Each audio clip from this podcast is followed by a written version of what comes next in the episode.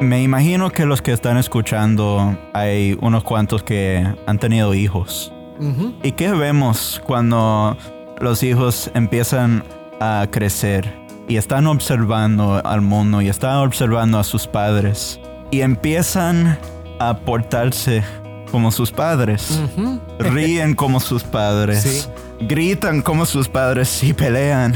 Ah, entonces lo mejor y lo peor cuando estos hijos quieren aprender y crecer y todo está nuevo en el mundo, ¿dónde están mirando? A sus padres. Mm, y, y yo estoy imaginando qué sucede en el creyente que pone su vista en Cristo. Qué lindo.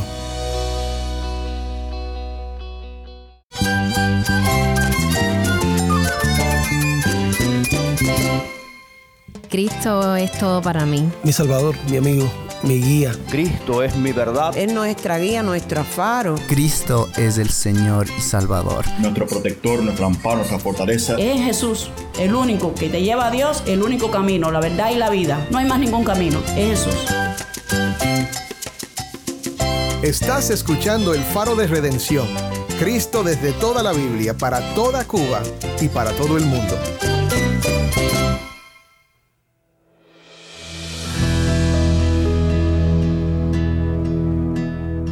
Soy el pastor Dani Rojas, el director y locutor del Faro de Redención. Gracias por acompañarme hoy. Seguimos esta semana en la serie nueva que tenemos sobre la epístola de Pablo a los Colosenses que hemos titulado Cristo es suficiente. Esta semana nos acompañan los hermanos David Menéndez, José Prado y Jason Arevalo, ya bien conocidos entre nosotros, para una semana llena de conversaciones sobre nuestro tema favorito en el faro. Cristo exaltado y proclamado como quien es en realidad, el Señor Supremo y Salvador de todos los que ponen su fe en Él.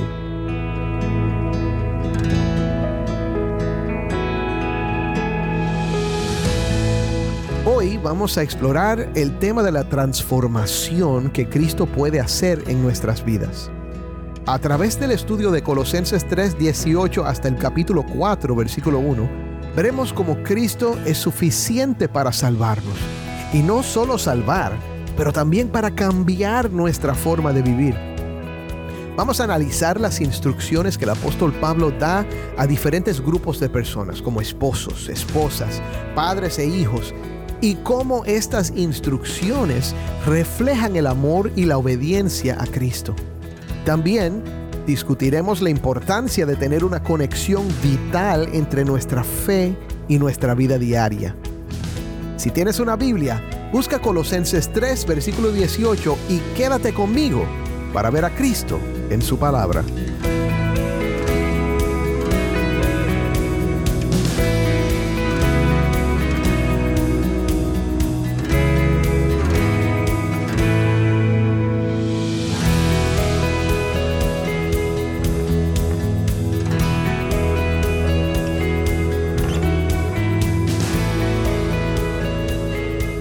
Soy el pastor Dani Rojas y esto es el faro de redención. Cristo desde toda la Biblia, para toda Cuba y para todo el mundo. Mi hermano, ¿has conocido alguna vez una persona que es muy religiosa, que quizás está metida en la iglesia todo el tiempo y a la misma vez en la casa o quizás en el trabajo reflejan otra cosa? Es algo muy común, es algo que lamentablemente lo vemos con demasiada frecuencia. Personas que aparentan ser muy religiosas, pero a la misma vez tienen como una desconexión entre lo que profesan y lo que viven. Mm.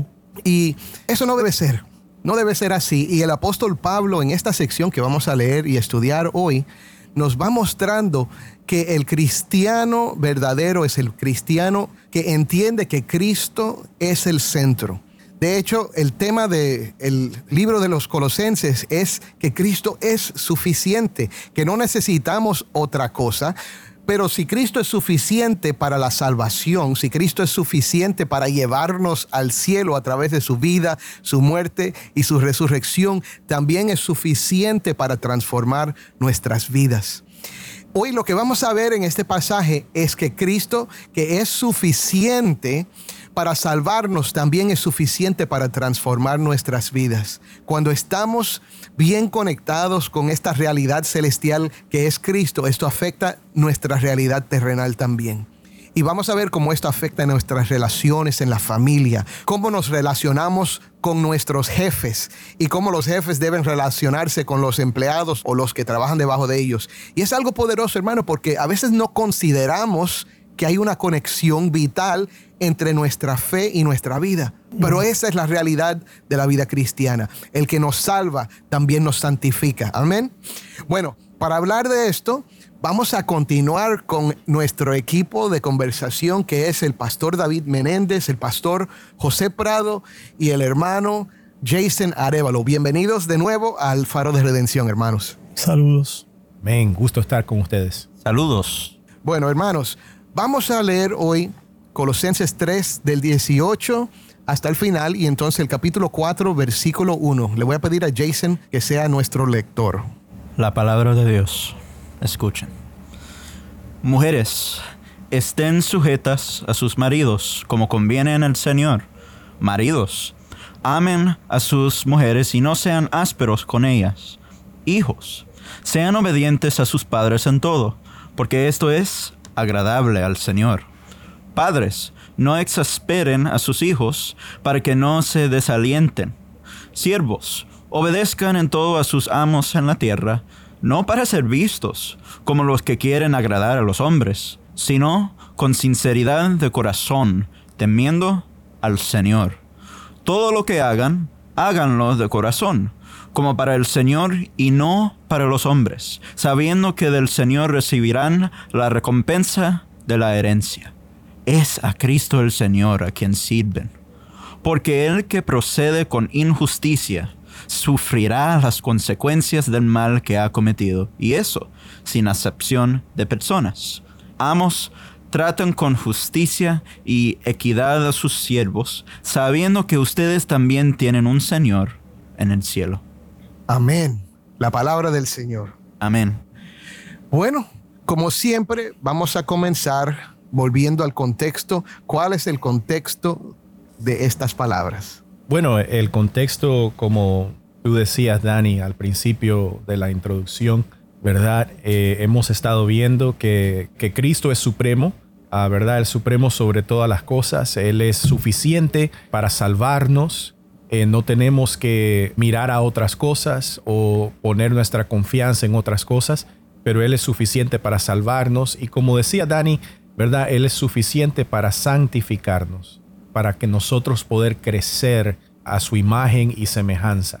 Al principio del capítulo 3, ¿verdad? Pablo nos había recordado que ya que nosotros hemos sido resucitados con Cristo, hemos sido levantados con Cristo, posicionalmente estamos sentados con Cristo en lugares celestiales, mm. que nosotros pongamos nuestros ojos, nuestras mentes en lo que está arriba, ¿verdad? En lo que está, en lo que es celestial, las verdades del Evangelio que han arraigado en nuestros corazones, que han robado, ¿verdad? Nuestros afectos mm. hacia el Señor. Me gusta eh, eso.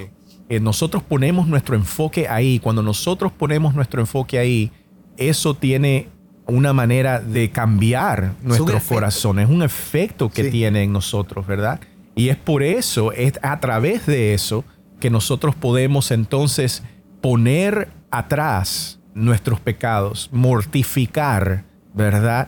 A la carne, mortificar esos deseos de la carne, mortificar esos desempeños que antes nosotros hacíamos y podemos poner santidad podemos poner lo que es ya de nosotros en Cristo Jesús. Y entonces acá cuando vemos en el versículo 18 que leyó el hermano Jason, nosotros vemos las instrucciones que Pablo comienza a darnos en diferentes, vamos a decir, diferentes etapas, ¿verdad? Las esposas, ya sea en la casa, ¿verdad? Como la familia nuclear, el esposo, la esposa tienen que tratarse el uno al otro, los hijos y los padres, cómo se tratan uno al otro, y después ah, de ahí se mueve al empleador y el empleado, ¿verdad? Y cómo se tratan el uno al otro, pero siempre enfocando nuestra mirada en Cristo.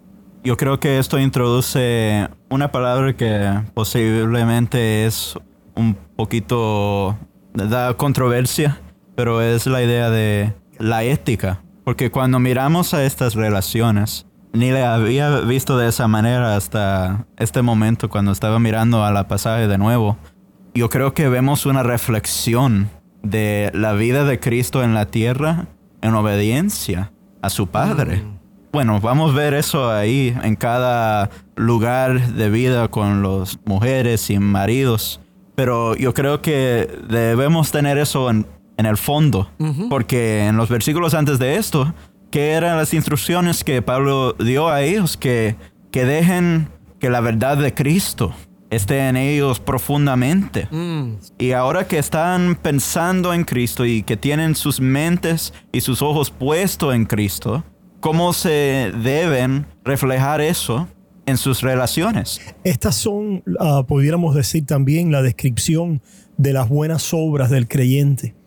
No somos salvos por las buenas obras, pero dice la palabra de Dios, ¿verdad? En otra carta que también fue dirigida a esa misma área. Efesios 2.10. En Efesios 2.10, que fuimos, que somos hechura suya. Amén. Creados en Cristo Jesús para buenas obras. Mm. Y se fija, no son buenas obras. A veces buscamos, nos gustan las obras, ¿verdad? Espectaculares, las obras. pero esto se repite en todas las cartas. Son las buenas obras de los nexos y los vínculos que tenemos en comunidad. Vemos aquí también el fruto del Espíritu. Las buenas obras del creyente son inspiradas y efectuadas por el poder del Espíritu, del fruto del Espíritu, obrando en nuestras vidas. Y el fruto del Espíritu se ejercita en amor. Amén. Y acabamos de escuchar en el pasaje anterior que es el vínculo perfecto. So, el amor no es para estar solo uno, sino busca establecer vínculos, así como Dios que, vive, que es amor, que vive en amor y se ha expresado y establecido este vínculo con nosotros, ahora nosotros. Amén. O sea, el amor no es para ti.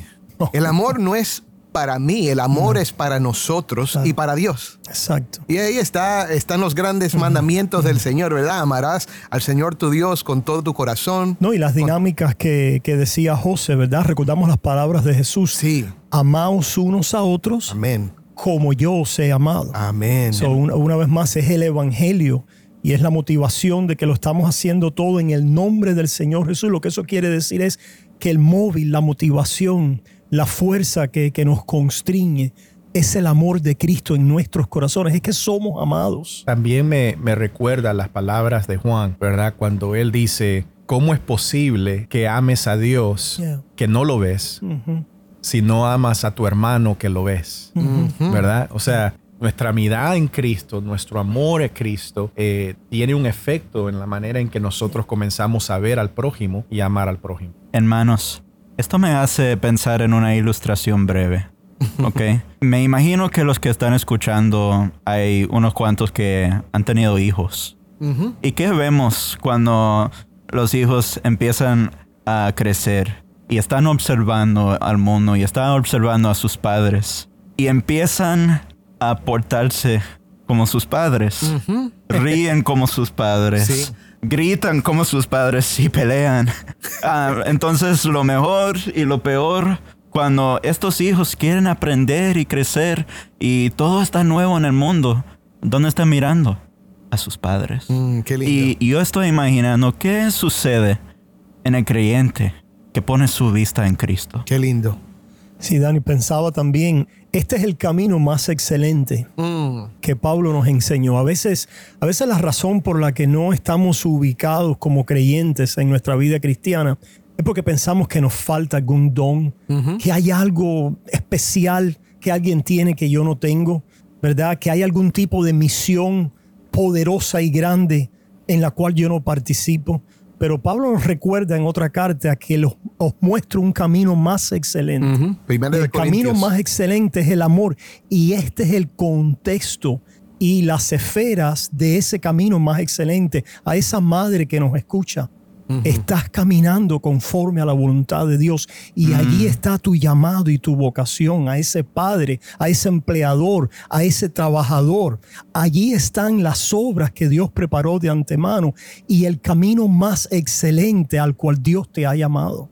Amén, amén. Creo que es importante también resaltar algo aquí, porque yo sé, y mis hermanos pastores, predicadores, saben de lo que voy a hablar ahora, cada vez que empezamos a, leer un pasaje como este, cuando leemos estas primeras palabras, ¿cómo es que dice? Mujeres, estén sujetas a sus maridos. En ese momento el hombre mira a su esposa y, dice, oye, escucha, escucha bien. Y cuando dice, dice, maridos, amen a sus mujeres y no sean ásperos con ellas, ella se cruza los brazos y mira al esposo también, ¿verdad? Y crea este momento, a veces es, gracioso y a veces no es gracioso, ¿verdad? Porque todo depende de eh, cómo esté la relación. Pero el punto es que cuando leemos estas palabras, debemos entender que lo que él está diciendo no es para nosotros, es para, en, el sentido de para el individuo, sino para nosotros como una comunidad mm. en relación con Cristo. Es para, es para, poder servirnos los unos a los otros. Amén. Hay un servicio aquí mutuo, hay un vínculo. El amor aquí entra en esos vínculos.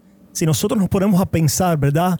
Eh, simplemente en qué gano yo, o cuál es la parte de mi parte, no me ha tocado muy bien, etcétera. Siempre vamos a ir por un camino de, amargura, de resentimiento. Pero si nosotros pensamos en esta esperanza que tenemos en Cristo Jesús, y esa es la figura de la cual el matrimonio eh, es una figura de esa relación entre Cristo y la iglesia, entendemos que Dios nos ha dado un contexto donde podemos vivir eso aplicativamente y expresar esas dinámicas de un vínculo de amor donde nos servimos mutuamente, es expresado en roles particulares y específicos conforme a ese diseño y a esa imagen de la iglesia de Cristo y su iglesia. Pero, pero la aplicación que, que, debemos pensar en mente es que Dios me está dando la vocación, el llamado en la vida, el poder sentir que tengo una razón de vivir, y la razón de vivir es que por amor a Cristo y el amor que has recibido, tú puedes someterte, respetar, servir a tu hogar, a tu esposo y tu marido. Puedes amar, puedes sacrificarte y puedes vivir para tu mujer. Gloria a Dios. Una, de las cosas que a mí me gustan estos tipos de versículos, lo que nosotros llamamos imperativos, ¿verdad? Eh, al principio de la carta vemos muchos versículos que son indicativos, ¿verdad? Lo que Cristo ha hecho por nosotros, la grandeza de Dios, ¿verdad? En, la salvación. Y aquí están estos imperativos que nos están dando formas, o sea, instrucciones. Incluso mandamientos. Incluso mandamientos, definitivamente. Pero a mí me gusta verlos como predicador, ¿verdad? A mí me gusta verlos como también una manera de nosotros tener como una herramienta para diagnosticar nuestros propios corazones. Mm. Esta es la razón por qué lo digo. Porque este mismo Pablo le dijo a los Gálatas que aquello que comenzó a través del Espíritu, que es la fe en Cristo Jesús, sigue en nuestra santificación también. Nosotros somos santificados a través de la fe en Cristo Jesús, no a través de nuestro desempeño, no a través de nuestras fuerzas, ¿verdad? Pero el mismo Espíritu que nos iluminó con Cristo, para justificación es el mismo espíritu que nos ilumina una y otra vez para santificación. Entonces, cuando yo veo estos versículos, por ejemplo, esposos amen a sus esposas y, no sean duros con ellas. Cuando yo comienzo a ver que yo soy duro con mi esposa, eso a mí no me lleva, estos versículos no me llevan a, ay, tengo que, tengo que tratar mejor. Tengo que mejorar, tengo que desempeñarme más en esto y el otro. No, eso a mí me enseña que mi corazón tiene una necesidad de enfocarse una vez más en lo que Cristo ha hecho por oh, mí. gloria a Dios. ¿Ves? Eh, ahí es el problema mío. El problema mío no es que tengo que mejorar yo. El problema mío es que hay una desconexión entre lo que yo creo y que yo afirmo como la verdad del Evangelio y mi propio corazón. Mm. ¿Ves? Entonces sí, ahí yo tengo que arrepentirme. Mm. Tengo que pedir perdón a mi esposa, tengo que arrepentirme delante de Dios, tengo que una vez más predicarme el Evangelio, recordarme el perdón que el Señor me ha dado y después tengo que pedirle al Espíritu Santo que me ayude a amar a mi esposa de la manera que Él quiere que yo ame. Y la razón por la que haces eso y hacemos eso es porque queremos mejorar. En otras palabras, estas cosas no son mutuamente exclusivas. Correcto. Queremos mejorar porque el Espíritu Santo el amor de Dios ha sido derramado en nuestros, corazones. Ah, Pero lo que está diciendo el pastor José es que esa mejoría, ese desempeño espiritual que agrada al Señor, ¿verdad? Es provisto, es nutrido con la fe. Recuerden, este es el fruto del Espíritu. Y si mal no recuerdo, comienza a añadir a qué? A vuestra fe. Mm. O suministrar, suplementar en y con vuestra fe. La virtud, el conocimiento, el dominio propio, toda esa lista termina en el amor. Es como para que no se nos olvide que esto no es algo que nosotros hacemos. Esto es algo que el Espíritu causa en nuestras vidas a través de la operación de la fe, que es el, como decía José, ir a Cristo en arrepentimiento, porque veo lo que me falta. ¿Y qué trae eso? Cuando yo soy áspero con mi esposa, tengo dolor. Debieras, eh, radio oyente que nos escucha, cuando eres áspero, sentir gran dolor porque has herido a tu esposa, no te has comportado a la altura de quien eres en Cristo y del llamado que Dios te ha dado. Eso es contrición, eso es la lamentación, ¿verdad? De espíritu, pero ver en Cristo Jesús que ese no es quien tú eres. Que tú eres amado, que tú has sido perdonado. Pero tenemos que verlo, David, estos versículos así de esa manera que estamos hablando, porque el problema es que si los vemos simplemente como instrucciones, si los vemos simplemente como instrucciones, el problema está en que ahí es donde vemos personas, como decía Dani en la introducción, personas que son la luz en la iglesia, pero son la oscuridad en su casa. Los separan. ¿Por, qué? Porque entonces el enfoque está en mi desempeño, el enfoque está en mi, en mi comportamiento, ¿verdad? Entonces, cuando el enfoque está en mi comportamiento, en la iglesia, porque estoy alrededor de mis hermanos, ¿verdad? Yo quiero lucir de cierta manera. Quiero lucir como luz, pero en la casa no me importa. En la casa yo voy a tratar a mis hijos y voy a tratar a mi esposa y en el trabajo voy a hacer lo que me da la gana, ¿verdad? y, por qué? Porque estoy desconectado de, ese, de esa electricidad que es el Evangelio, ¿verdad? Que es de la, vida Desde la vida. estoy desconectado. Estoy haciendo mis propias, estoy obrando en mis propias fuerzas. Y no es suficiente. Y no es suficiente. Pero Cristo es suficiente. Amén. Amén. Mira, parece mentira, pero se nos está acabando el tiempo. Y yo lo que quiero hacer brevemente es volver un momento a las instrucciones, a los imperativos, ¿verdad? Brevemente, le dice a las mujeres que deben estar sujetas a sus maridos como conviene en el Señor. Aleluya. ay, ay, ay. Ahora escúchame, esa instrucción, mis hermanos, mi hermano, esa instrucción es para la mujer, no es para el esposo. Mm. Mm. No sé cuántas veces me he sentado con un hombre que me dice, apuntando a su esposa, dice, pastor, mm. mira, dile que ella se tiene que someter. No, no, no, no, la instrucción no es para ti, para que tú le digas a ella lo que ella tiene que hacer. La instrucción es para la mujer, para que entienda que esto le conviene.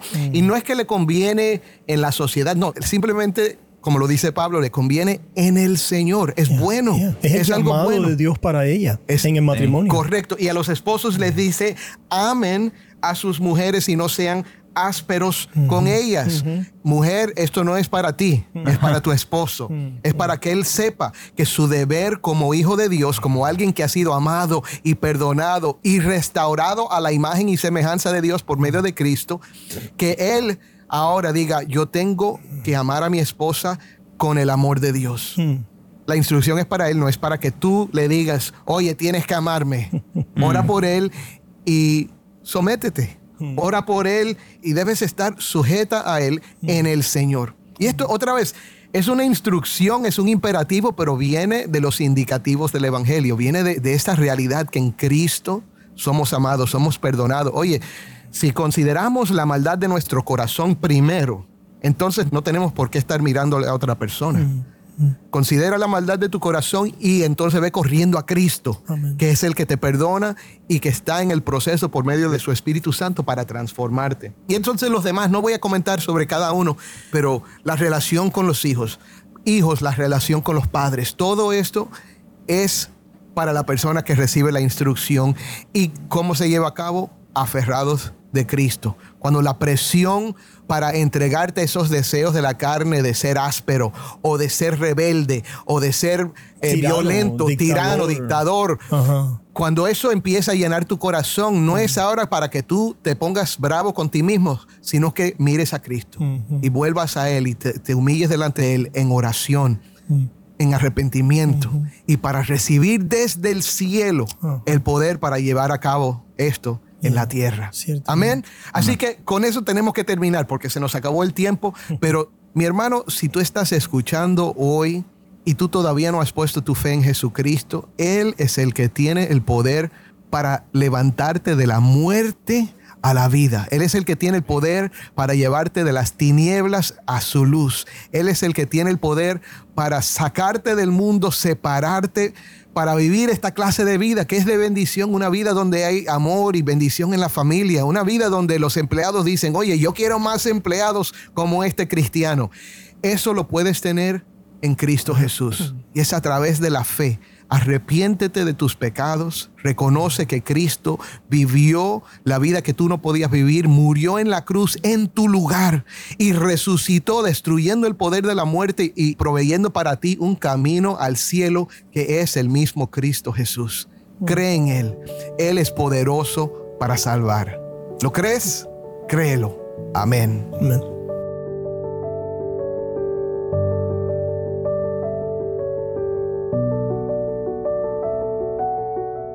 Soy el pastor Dani Rojas y esto es el faro de redención.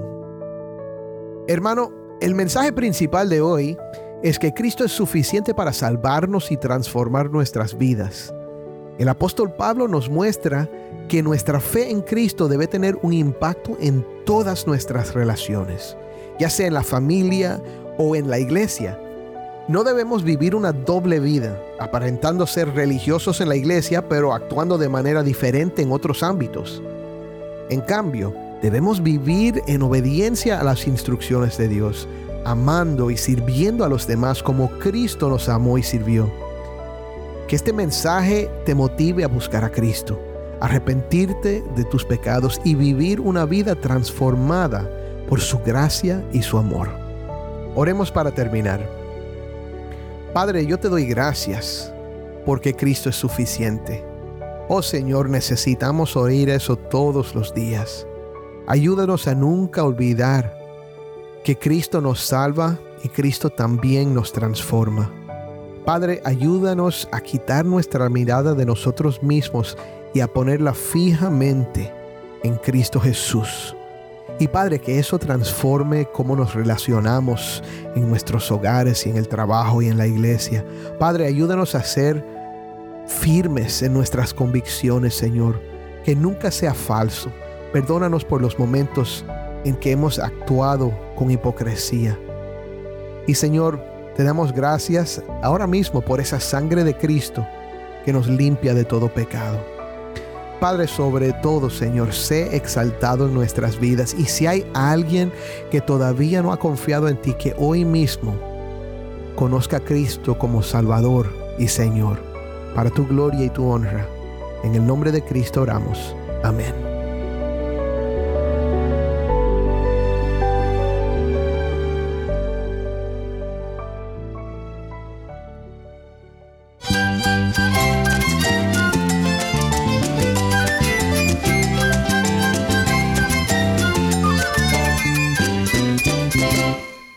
Pastor Dani Rojas. Te invito a que me acompañes mañana en esta serie Cristo es suficiente. El faro de redención. Cristo desde toda la Biblia, para toda Cuba y para todo el mundo.